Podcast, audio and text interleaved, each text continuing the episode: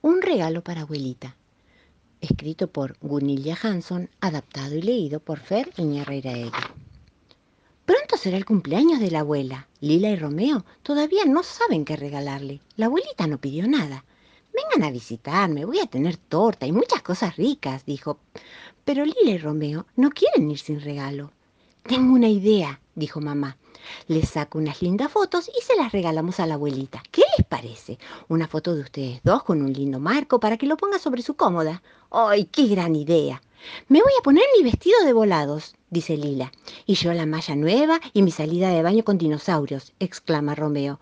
Pero mamá quiere que Lila y Romeo se pongan la ropa de salir. Este es mi mejor vestido, protesta Lila. Ese no te queda tan bien, dice mamá. Sí, es este, protesta Lila. ¿Este o no me pongo nada? Mamá no cede fácilmente. Hagamos una cosa, dice mamá. Les tomo unas fotos con esta ropa y después otra con la que ustedes elijan. Y al final vemos cuál nos gusta más. Eso convence a Lila y Romeo. Mamá busca su celular. Lila y Romeo posan para las fotos. Se ríen, se empujan, se abrazan, hacen caritas. Mamá quiere una foto especial, pero los nenes quieren jugar. ¡Oh! Ya está, dice de pronto Lila. Me voy a poner mi vestido preferido. Romeo corre a cambiarse también. Lila vuelve con collares, sombrero y su boa de plumas. Romeo con su malla, su salida de baño y su snorkel. Mira, mamá, ¿no me queda maravillosamente bien? Muy elegante, dice mamá. Y vos, Romeo, también. Está genial y saca otro montón de fotos de Lila y de Romeo, en distintas poses con distintos atuendos, todas muy divertidas.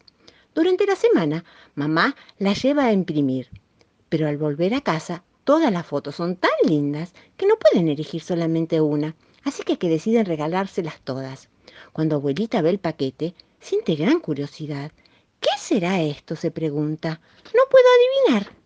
¡Qué sorpresa! exclama abuelita al abrirlo. Mira y remira las fotos muchas veces. Gracias, dice. Nunca había recibido un regalo más hermoso. Gracias, chicos. Los pollitos dicen pío, pío, pío, cuando tienen hambre, cuando tienen frío. La gallina busca el maíz y el trigo, les da la comida y les presta abrigo.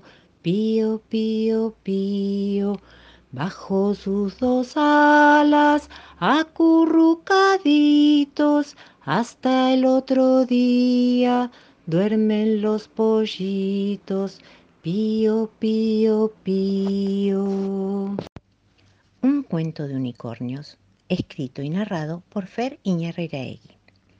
Hace mucho, mucho tiempo, en un lugar muy lejano, vivía una pequeña unicornio llamada Cecilia.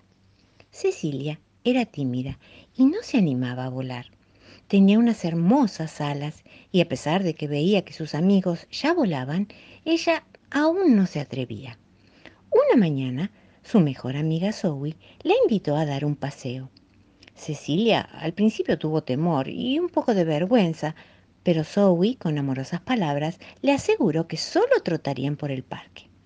Mientras las dos amigas trotaban, Ceci le confesó a Zoe que su miedo a volar se debía a que temía caerse o volar torpemente y que los otros unicornios se rieran de ella. Fue entonces que Zoe le explicó que caerse era parte de aprender a volar, que ella también se había caído montones de veces, lo mismo que sus amigas, lo mismo que sus papás, incluso lo mismo que los más ancianos unicornios de todas las familias. Contenida por los cálidos consejos de su amiga, aquella mañana Ceci dio sus primeros aleteos, y aunque se cayó varias veces, Zoe la alentaba y felicitaba, ya que iba mejorando más y más. Para la hora del almuerzo volvieron las dos juntas del paseo, pero esta vez volando y haciendo piruetas por el aire. Las veces que tropezaron o cayeron, se rieron con alegría, porque se estaban divirtiendo y juntas habían aprendido a hacer montones de cosas nuevas. Por un caminito y piedra, el burrito cordobés La siesta parece darle una paz que huele a miel. El arroyo canta, canta media voz. La tarde se ha dormido junto al sol. Por un caminito y piedra, el burrito cordobés, tranquilo al trotecito, tranquilo en el andar, Total no tiene apuro, apuro por llegar. Uy, uy, uy, no lo apures. Uy, uy, uy, no lo silbes. Total no tiene apuro mi burrito cordobés. Por detrás de la lomita el lucero apareció y el viento le hace caricias al silencio de la flor. El burrito es sombra, sombra y arrebol. Lo acompaña un changuito silbador. Por un caminito y piedra, el burrito cordobés, tranquilo al trotecito, tranquilo en el andar, Total no tiene apuro, apuro por llegar. Uy, uy, uy, no lo apures. Uy, uy, uy, no lo silbes. Total no tiene apuro mi burrito cordobés. Historia de Pajarito Remendado. Versión libre de un cuento folclórico narrado por Feriña Herrera Egui. El árbol era una fiesta de cantos y colores. Docenas, cientos, miles de pajaritos de todas clases se juntaban para ensayar sus canciones apenas amanecía. Y entonces el día parecía más lleno de luz y el monte se vestía de fiesta.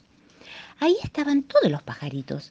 Estaba el tordo pico blanco, la calandria, la torcasita y el cardenal, el siete colores y la viudita, la cotorrita verde y el hornero, la tijereta y el picaflor. Estaban todos y también estaba Pajarito Remendado. Y aquí comienza la historia porque, al fin y al cabo, esta es la historia de Pajarito Remendado. Se llamaba así desde que una tarde, peleándolo, la urraca le gritó Crac, cre, cri, pajarito remendado, crac, cre, cri, cru. Y así le quedó el nombre para siempre, porque sus plumas de distintos colores parecían los remiendos de un traje viejo. Ese día en que el árbol era como una fiesta de colores, Pajarito Remendado se posó en la rama más alta. Y ahí, mientras silbaba a todo silbar, pasó un aguilucho y rápido como rugido de sapo cayó sobre Pajarito Remendado y se lo llevó por los aires.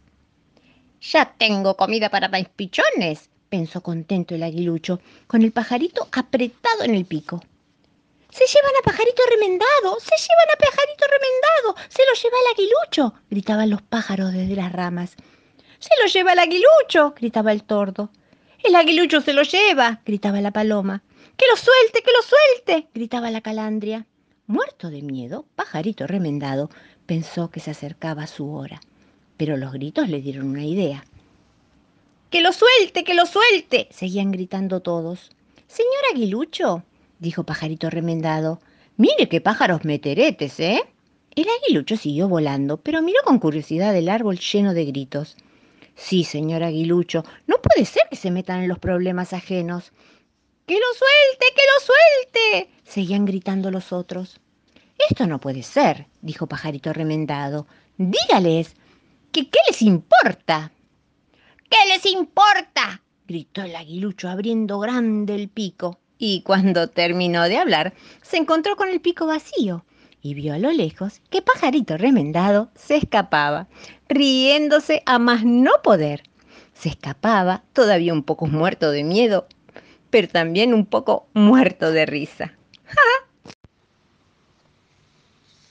Invierno, invierno, frío en la nariz, llueven los paraguas desde el cielo gris. Invierno, invierno, cuando sale el sol, guardo en mis manitos todo su calor. Invierno, invierno, cuando hay ventarrón, con mi barrilete a pasear me voy.